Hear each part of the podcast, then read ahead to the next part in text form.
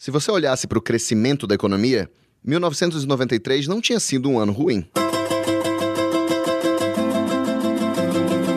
O Brasil tinha crescido quase 5%, nada mal depois de anos recentes patinando ou indo para trás. Mas outro dado deixava tudo bem menos cor-de-rosa. A inflação do país naquele ano tinha sido de inacreditáveis 2.500%. Lembrando que em 2017, o índice anual foi de menos de 3%. Isso mesmo, 2.500 versus 3.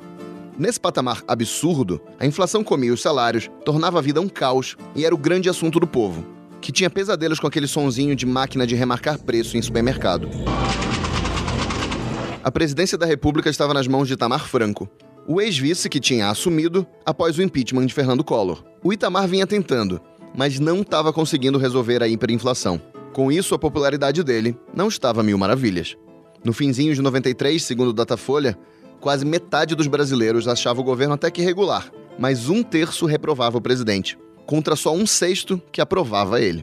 Bom, pelo menos não era o fim do mundo. Então o Itamar achou bem tranquilo e curtir o carnaval de 94, no Sambódromo, no Rio.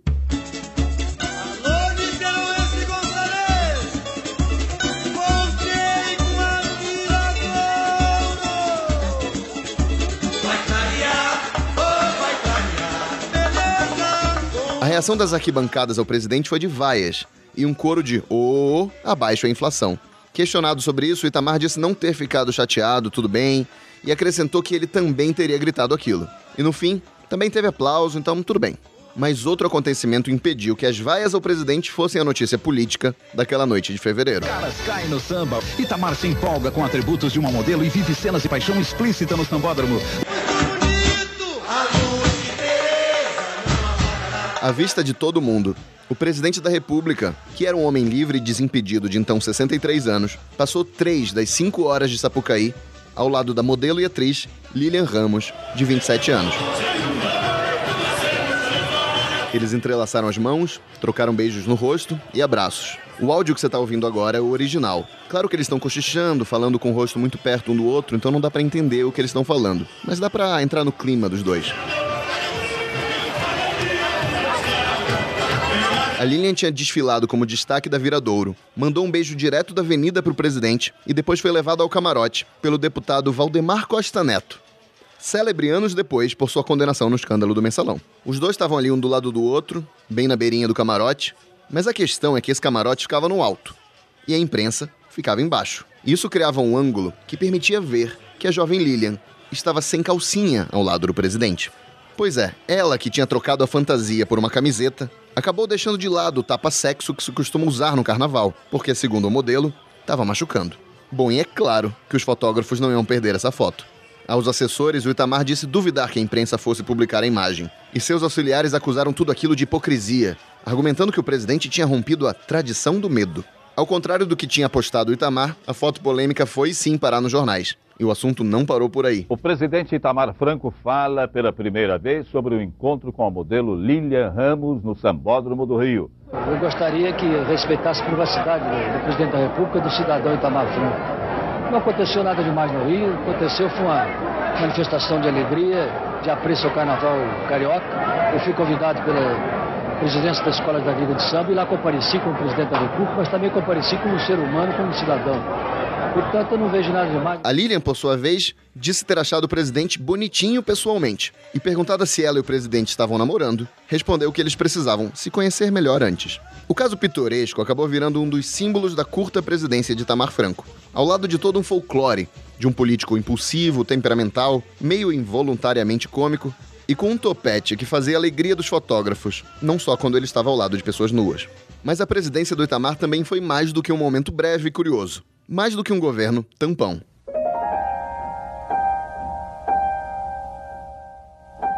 Em um artigo publicado na Folha, no penúltimo dia do governo do Itamar, o jornalista Marcelo Coelho definiu o presidente assim: abre aspas. Ele não merece críticas, pois qualquer crítica a ele se contamina da desimportância de sua atuação. Simpatizo moderadamente com seu jeito garnizé. Alternam-se em seu rosto o espivitamento galante e um mineirismo deprimido, o topete lhe dá alegria, mas o cerca de uma estranheza sessentona. Itamar não é gordo, nem magro, não é alto, nem baixo. Não é bonito, nem feio. Não é charmoso, nem desprovido de charme. É como se a personalidade abusiva de seu antecessor, Fernando Collor de Mello, tivesse absorvido tudo o que um presidente possa ter de pessoal. Itamar quase não existe. Esta é a maior obra de seu governo, ter sido pouco presidente. Uma espécie de reizinho que encontrou o primeiro-ministro certo, a saber, Fernando Henrique. De todo modo, é absurdo dizer que Itamar fez seu sucessor. O sucessor é que fez Itamar. Fecha aspas. Foi também a presidência do Plano Real, um plano complexo e criativo, que enfim botou o ponto final em anos de hiperinflação. À frente do Palácio do Planalto por pouco mais de dois anos, de 92 a 94, Itamar Franco é o presidente da semana. Eu sou Rodrigo Vizeu e volto já. Trabalhadores do Brasil. O Brasil tem instituições democráticas sólidas. Confio nos meus aliados. O vice-presidente, um homem com grande capacidade de dialogar. Criação de uma nova moeda, o cruzado. Não renunciarei. Repito. Não há razão para ser pessimista. Absoluta convicção, eu digo, este país vai dar certo. Existe uma certa controvérsia sobre o local exato de nascimento do Itamar Franco. Por mais estranho que seja falar isso sobre alguém que não nasceu, sei lá, na Idade Média. Segundo a versão mais aceita e relatada pelo próprio, o Itamar nasceu a bordo de um navio no litoral baiano, tornando-se assim o único presidente nascido no Oceano Atlântico. Daí, em seguida, ele foi registrado em Salvador. A questão é que a certidão de batismo dele diz que ele nasceu em Juiz de Fora, Minas Gerais. Enfim, eu vou respeitar a versão do navio que é boa, mas no fim o Itamar cresceu e fez sua vida em Juiz de Fora mesmo. Seu pai era um engenheiro que morreu pouco antes do Itamar nascer, e sua mãe era tão descendente de italianos que se chamava Itália. Em Juiz de Fora, o Itamar se formou em engenharia como pai, e ainda aos 23 anos, em 54, tentou entrar na política, fracassando em uma tentativa de ser vereador pelo PTB de Getúlio Vargas, e depois sendo derrotado de novo em 60 para vice-prefeito de Juiz de Fora. Com o regime militar de 64 e o fim do PTB e outros partidos, o Itamar se filia ao MDB, e só então começa a ganhar alguma coisa na política. Em 66, ele se elege prefeito de Juiz de Fora, e nessa mesma época ele casa, separa uns anos depois e tem duas filhas. Em 74, o Itamar deixa para trás um segundo mandato na prefeitura para tentar um voo maior em direção ao Senado, e vira um dos eleitos naquele sacode que o MDB deu na arena, que você vai lembrar do episódio do Geisel. Como senador de oposição, a atuação dele foi de áreas moderados, de perfil democrático e nacionalista. Ou seja, principalmente nesse último ponto, o gene do PTB getulista estava ali. O Itamar cobra a volta da normalidade institucional para eliminar, abre aspas, todos os movimentos de extrema direita ou de extrema esquerda radicais. Ele cobrou que o MDB apresentasse alternativas, em vez de só rejeitar o que propunha o governo. E defendeu a legalização do Partido Comunista. Não exatamente por amar o comunismo, mas porque os militantes do PCB se abrigavam dentro do MDB e o Itamar queria afastar os radicais e deixar o seu próprio partido mais coeso. Quando o MDB já era PMDB, o Itamar se engajou super na campanha das diretas já, e foi o último PMDBista a aceitar a participação do partido na eleição indireta para o presidente. Já no governo Sarney, disputas locais em Minas fazem ele sair do PMDB e migrar para o PL, o Partido Liberal. Ele fica no Senado até 1990, 15 anos, e no meio desse caminho, teve uma constituinte. E aqui algumas posições que ele tomou nas decisões da nova Constituição. Ele votou a favor da legalização do aborto, da nacionalização do subsolo, da estatização do sistema financeiro e da desapropriação de terras improdutivas para a reforma agrária. Mas ele votou contra a pena de morte, o mandato de cinco anos para o Sarney e o presidencialismo. O Itamar também participou de uma CPI que investigou denúncias de corrupção no governo Sarney. E nessas, ele entra no radar de quem ia mudar o destino dele, Fernando Collor.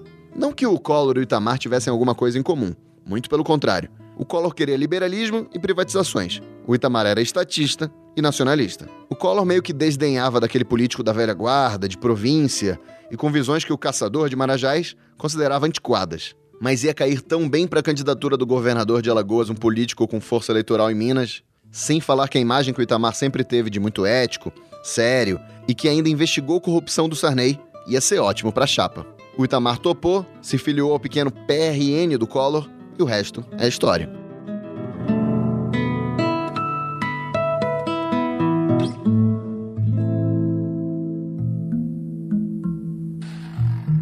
Claro que essa água e esse óleo não iam dar certo juntos desde o começo. O vice chegou a ameaçar renunciar ainda na fase da candidatura. Com o Collor já na presidência, o Itamar foi se afastando progressivamente. Assim como progressivamente, o governo Collor foi entrando em crises e ficando impopular, diga-se. O mineiro discordava da agenda liberal e da política de privatizações do governo. Quando o caldo vai engrossando e o Collor vai sofrendo derrotas no Congresso, lá está o Itamar do lado de quem? Do Congresso. Chega 92, a gente vai chegando ao desfecho da caótica administração do Collor e o Itamar vai cada vez mais fazendo que nada daquilo era com ele. Ao longo dos meses, ele anuncia a saída do PRN, critica o fato do novo ministério anunciado pelo Collor ter nomes ligados à ditadura e diz que está pronto para assumir a presidência caso fosse decretado o impeachment.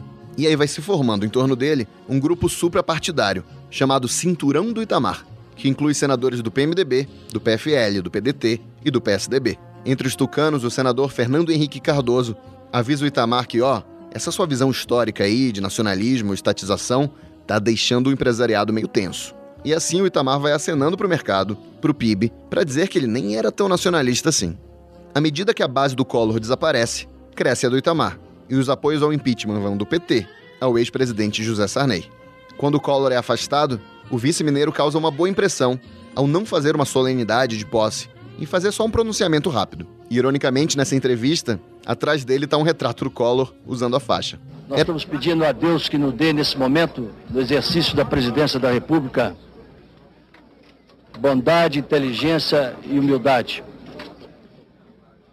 O importante é destacar esta normalidade democrática. E nessa interioridade, repito, permita a Deus que nós possamos dar ao país um governo transparente. Um mapeamento ético foi traçado pela CPI, mas esse mapeamento ético não, não, não serve a nós outros, porque a nossa vida e a vida daqueles que estarão comigo é uma vida limpa.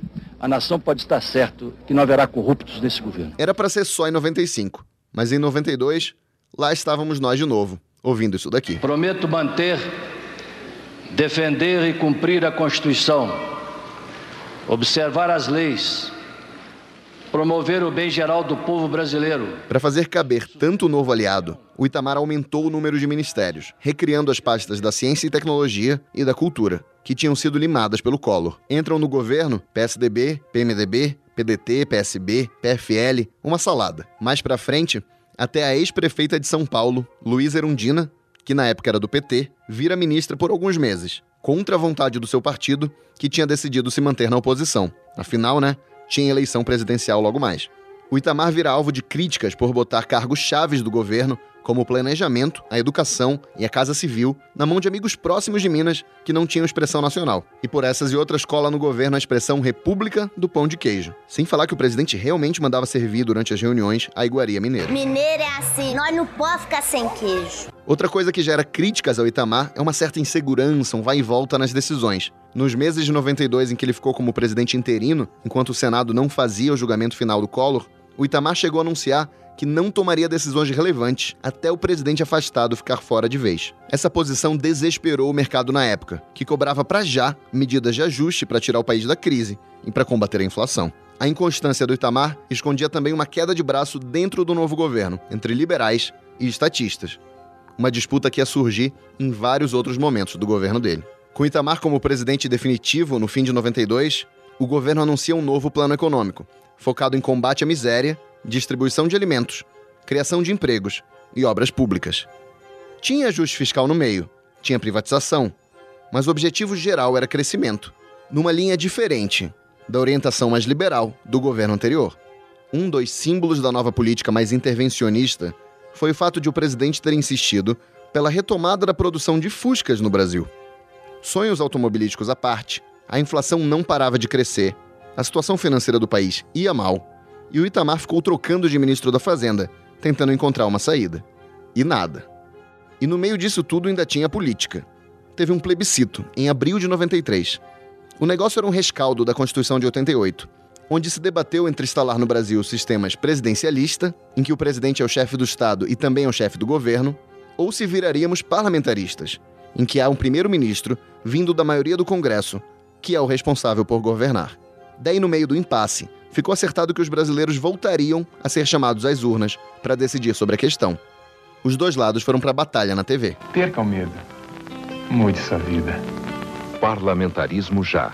Você só tem a ganhar. Uma outra opção incluída no plebiscito foi a possibilidade de o país voltar a ser uma monarquia, regime extinto, em 1889.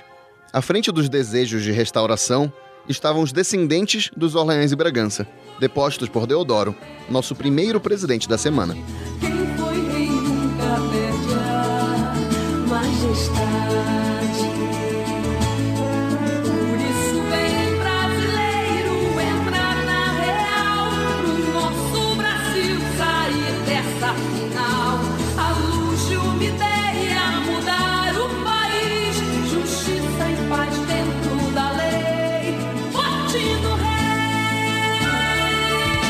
Reação às teses parlamentarista e monárquica, vinha a defesa da manutenção do presidencialismo. Quem viveu aquele 1993 teve a oportunidade de ouvir essa música aqui. Chega de papo furado, meu ouvido está cansado de ouvir explicação. Isso até já é deboche, meu voto não é fantoche, dele não vou abrir mão. Diga não à monarquia e ao parlamentarismo, vote república, A monarquia nunca teve grandes chances e só teve 10% dos votos. O parlamentarismo, encampado pelo PSDB, só empolgou um quarto dos eleitores. A manutenção do sistema de governo de sempre reforçava a posição do presidente Itamar Franco.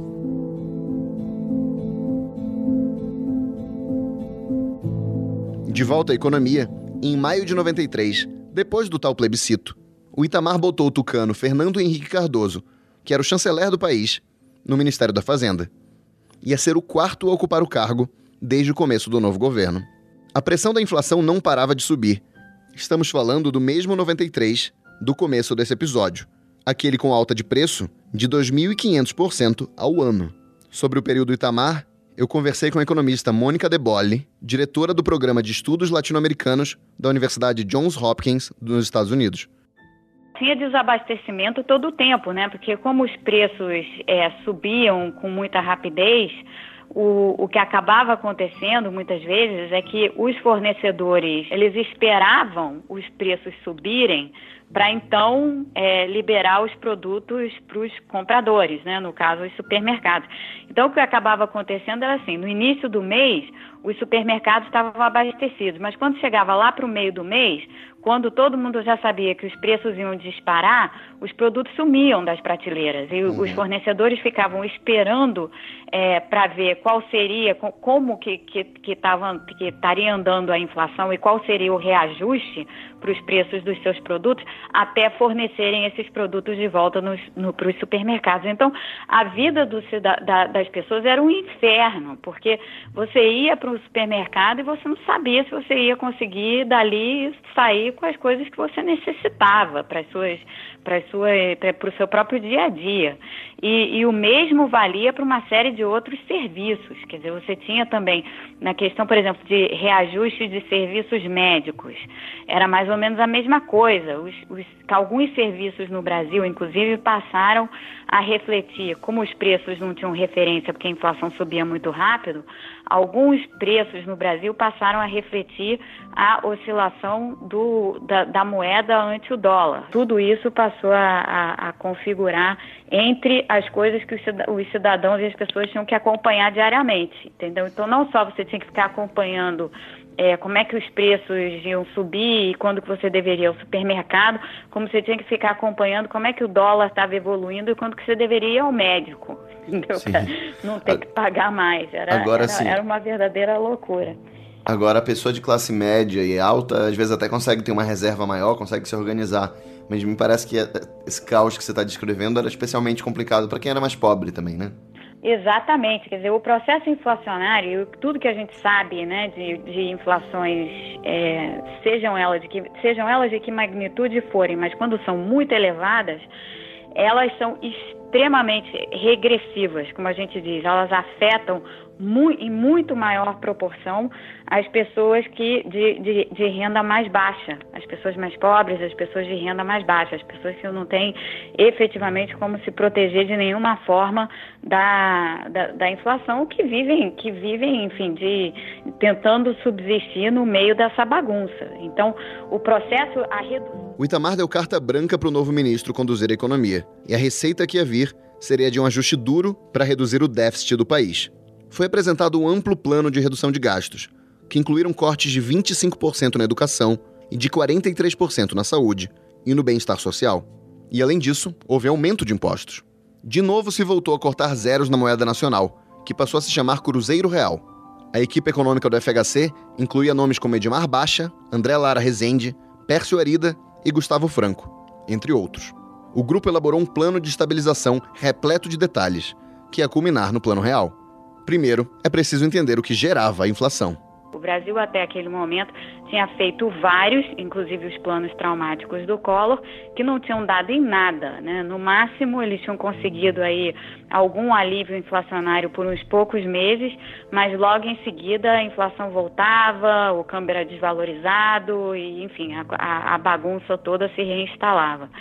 Então, ali começou uma, uma movimentação para é, fazer algum plano de estabilização que tivesse uma, uma perspectiva de, de mais sólida e de, de, de fato ser mais duradouro. Porque o processo inflacionário brasileiro, é, para quem já estava estudando isso há muito tempo, já, se, já, já, já, já havia uma percepção bastante consolidada de que havia ao menos duas causas para o pro problema inflacionário no Brasil. A primeira, obviamente, tinha a ver com as, a, a, as contas públicas, né?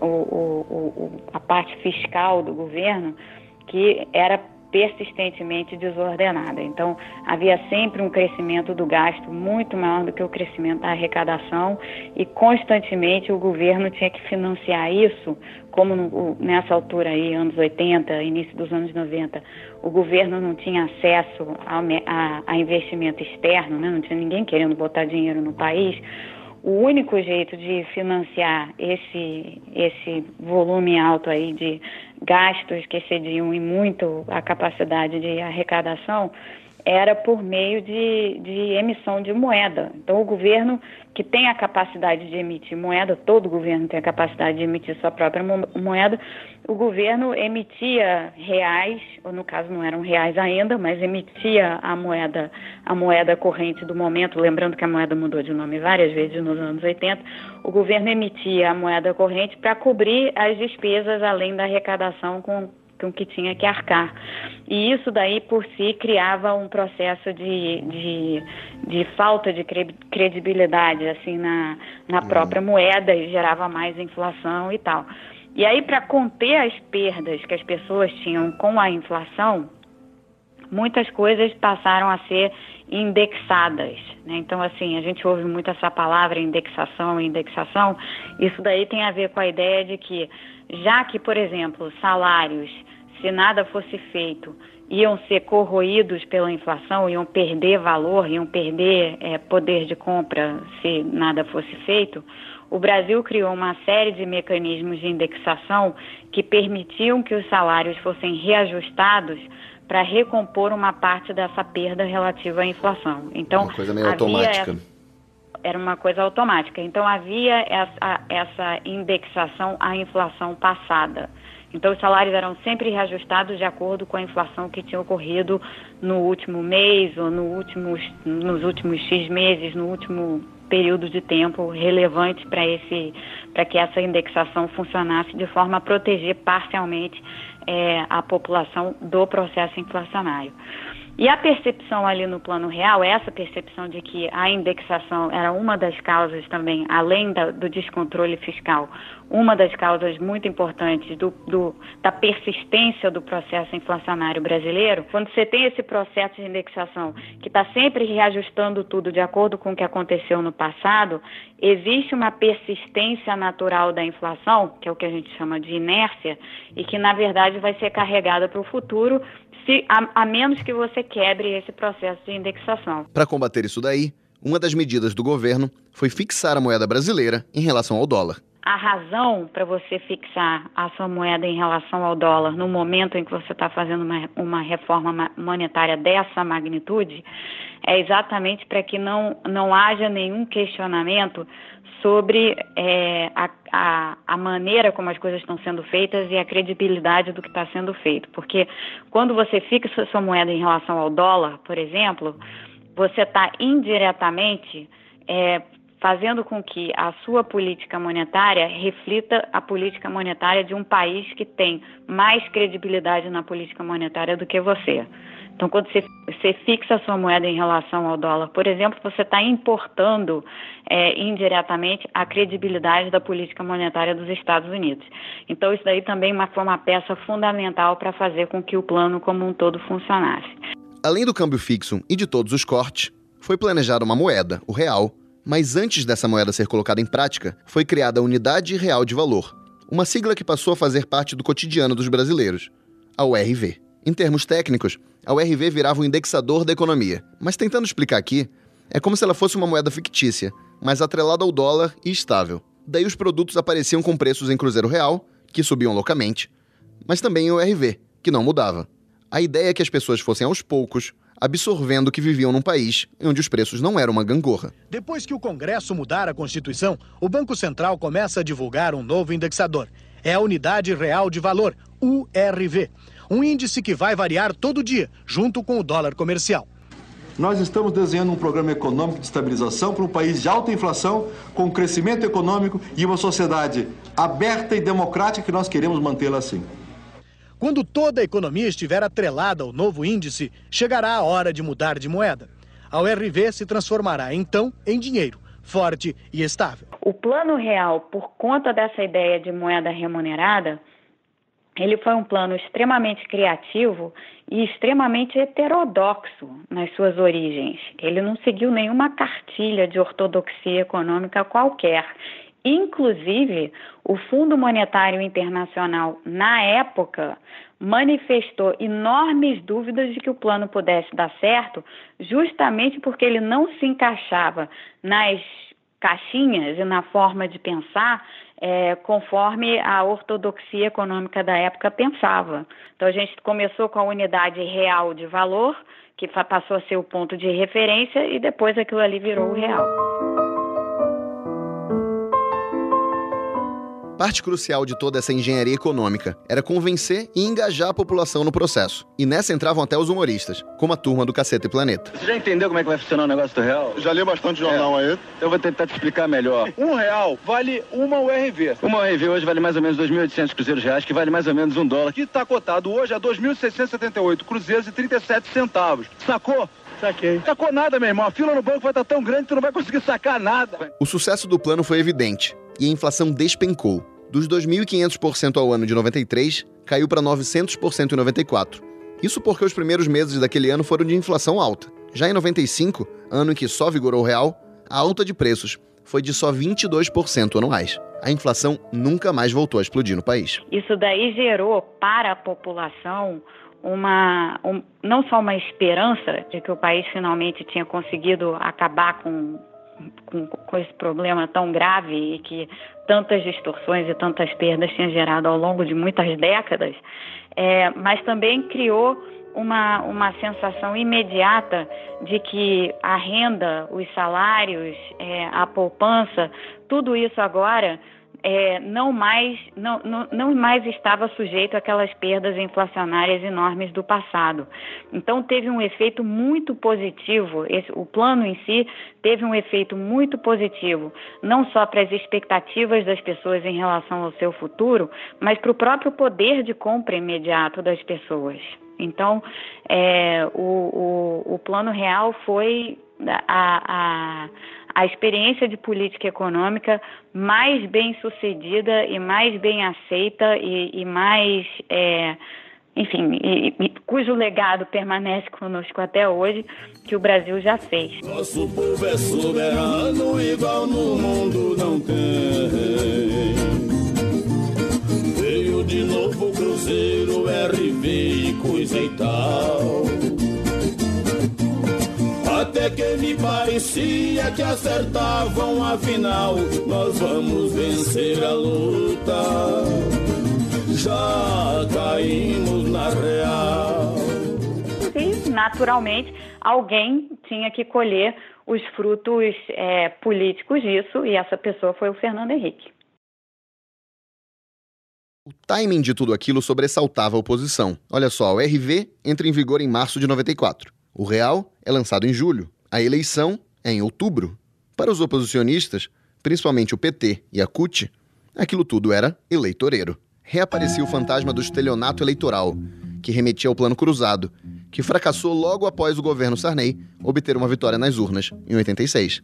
Sobre essa polêmica, se liga nesse Lula e FHC, lado a lado, rodeados de gravadores e microfones de jornalistas, se provocando sobre o real. Eu vou lembrar uma coisa: quando o Collor lançou o programa dele, imediatamente o povo dava 90% de aceitação do Collor.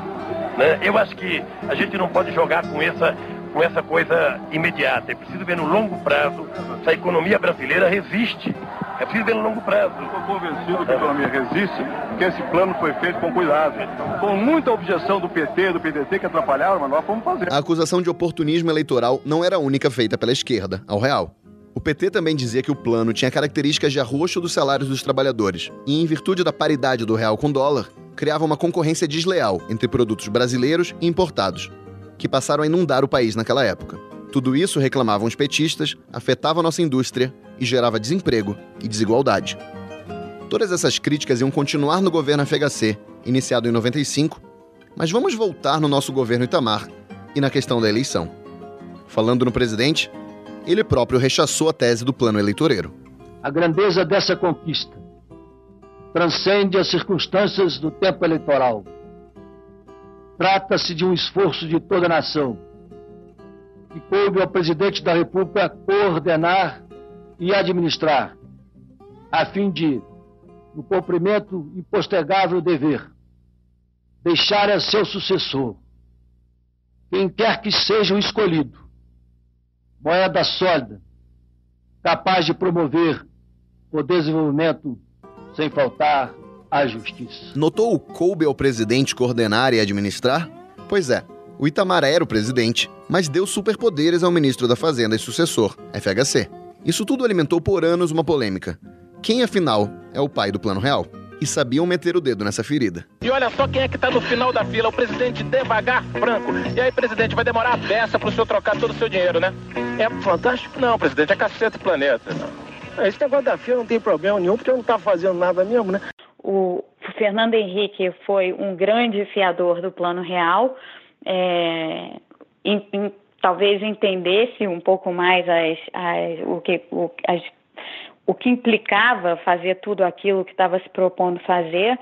É, mas assim, no fim das contas, o plano real começou no governo Itamar, com, com, com o Fernando Henrique é, no Ministério da Fazenda, e um pouco dele, na verdade, com o Ciro Gomes no Ministério da Fazenda, e depois o Fernando Henrique virou presidente, e aí a coisa toda foi consolidada, ainda mais consolidada no governo dele. Na realidade, os dois estão certos, porque a paternidade foi múltipla aí, né? Não, não houve uma única paternidade. Como era esperado pelo sucesso do Real, o FHC derrotou o Lula na eleição, e no primeiro turno. O Itamar, que ainda ia ter uma vida política bem animada depois da presidência, ganha do sucessor o comando da Embaixada do Brasil em Lisboa. E depois, na organização nos Estados Americanos, em Washington. Mas a questão da responsabilidade da estabilização da economia e as discordâncias entre o mais estatizante ex-presidente e o mais liberal presidente vão afastando os dois. O Itamar se opõe às privatizações e à reeleição do FHC e se apresenta como pré-candidato do PMDB à presidência em 98. No fim, ele acabou derrotado pelos PMDBistas que queriam ficar com o FHC, liderados por Eliseu Padilha, Jader Barbalho e Gedel Vieira Lima. O Itamar se lançou então candidato ao governo de Minas, com um discurso de oposição ao governo federal. Vencedor, ele ainda ia causar umas belas dores de cabeça ao FHC, cobrando mudanças na política econômica, se recusando a aceitar privatizações de empresas mineiras e decretando uma moratória da dívida mineira com a União. Ao longo desses anos, deu para observar vários vai-vens do ex-presidente. Afastado de FHC, ele não disputou a reeleição em 2002 e transmitiu o governo ao tucano Aécio Neves em Minas. Com a vitória do Lula para o Planalto, Itamar foi indicado para comandar a Embaixada do Brasil na Itália, pulando fora do cargo em 2005. Em 2010, ele volta a disputar o Senado, agora filiado ao PPS e em dobradinha com Aécio, com o discurso crítico ao PT. Para senador Aécio Itamar, para modernizar Aécio Itamar, para moralizar Aécio Itamar. De volta ao Congresso, o Itamar fez oposição ao governo Dilma e reencontrou outros ex-presidentes, como Sarney e Collor. Qual é a expectativa do senhor aqui no Senado no relacionamento, por exemplo, com o ex-presidente Collor? Vamos falar de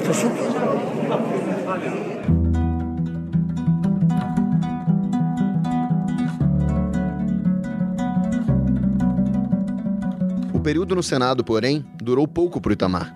Diagnosticado com uma leucemia, o ex-presidente morreu em julho de 2011.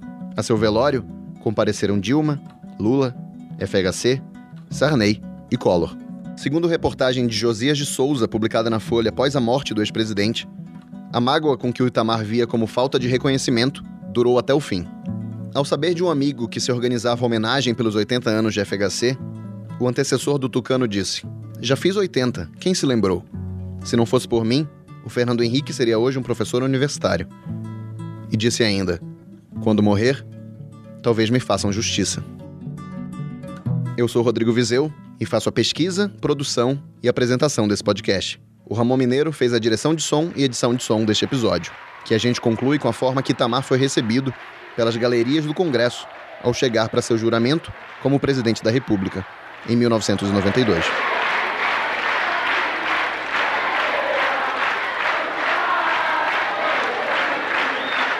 Que você ouve é o hino da independência, aquele que diz: ou ficar a pátria livre ou morrer pelo Brasil. Até a próxima.